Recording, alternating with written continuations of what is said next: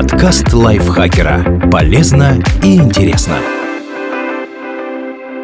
Всем привет! Вы слушаете подкаст лайфхакера. Короткие лекции о продуктивности, мотивации, отношениях, здоровье. В общем, обо всем, что делает вашу жизнь легче и проще. Меня зовут Дарья Бакина. Сегодня я расскажу вам, откуда берется простуда на губах и что с ней делать.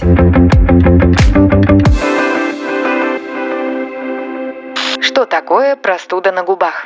Простуда на губах – это мелкие высыпания в виде пузырьков, которые вызывает вирус простого герпеса. Им заражено большинство взрослых людей. Инфицирование может произойти при поцелуях, оральном сексе и даже в быту, при использовании общей посуды, бритв или полотенец. Обычно герпес живет в организме, никак не влияя на состояние человека, но в период обострения на губах появляются высыпания. Сначала ощущаются неприятный зуд и покалывание. Это значит, что скоро вылезут пузырьки с жидкостью внутри, которые будут болеть и чесаться. Через некоторое время они лопнут и покроются корочкой, а потом исчезнут. Весь цикл жизни сыпи длится от 7 до 10 дней, а полное заживление происходит за 3 недели.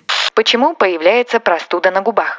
К обострениям приводят несколько факторов. Травмы и другие заболевания, например, ОРВИ, рецидив хронических инфекций, сильные стрессы, гормональные перестройки, например, у женщин перед менструацией, переутомление, воздействие солнечного света и ветра, изменения в иммунной системе. Чем опасен герпес на губах? Вирусов герпеса много. Они вызывают ветрянку и опоясывающий лишай, детскую радиолу, а в некоторых случаях даже онкологические патологии. Как мы уже сказали, время от времени простой герпес напоминает о своем существовании высыпаниями, но он может привести и к осложнениям. Среди них инфицирование пальцев, обычно это происходит у детей, которые тянут руки в рот, поражение глаз. Из-за повторяющихся инфекций могут образоваться рубцы, которые ухудшают зрение, распространение на кожу. Это возможно, если человек страдает дерматологическими болезнями, например, атопическим дерматитом. Сами болячки неприятные и мешают есть. А еще на лопнувшие пузырьки может попасть другая инфекция. Тогда вылечиться будет труднее. В тяжелых случаях, когда организм ослаблен, простой герпес способен привести к энцефалиту. Как лечить герпес на губах? Врач-терапевт может предложить противовирусные таблетки и мази. Они не уничтожат вирус навсегда, но помогут быстрее убрать болячки. Безрецептурные обезболивающие. Они уменьшают неприятные ощущения. Крем или мазь с антисептиком. Тоже для снятия боли. Чтобы не раздражать воспаленные места, во время обострения не стоит есть острое, кислое и соленое, а также пользоваться губной помадой и агрессивными средствами для умывания. Можно увлажнять губы кремом или делать охлаждающие компрессы. Как не заразиться герпесом? На это мало шансов. По данным ВОЗ, чаще всего инфицирование происходит еще в детстве. Самый заразный период – это когда пузырьки уже большие и могут в любой момент лопнуть. Тогда их содержимое вместе с вирусом оказывается снаружи. Но даже если видимых проявлений герпеса нет, инфекция может быть в организме.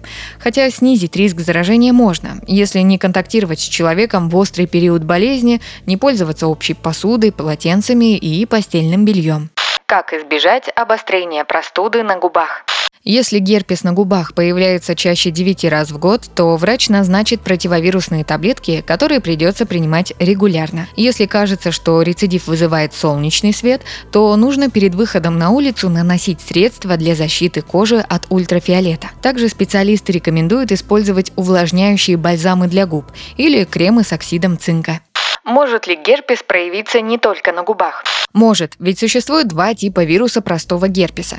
Первый как раз вызывает простуду на губах. Второй – причина генитального герпеса, при котором те же язвы и пузыри возникают на половых органах. Иногда первый тип вируса тоже приводит к высыпаниям в интимных местах. А вообще герпес живет в нервной ткани, поэтому и появиться способен везде, где есть нервы.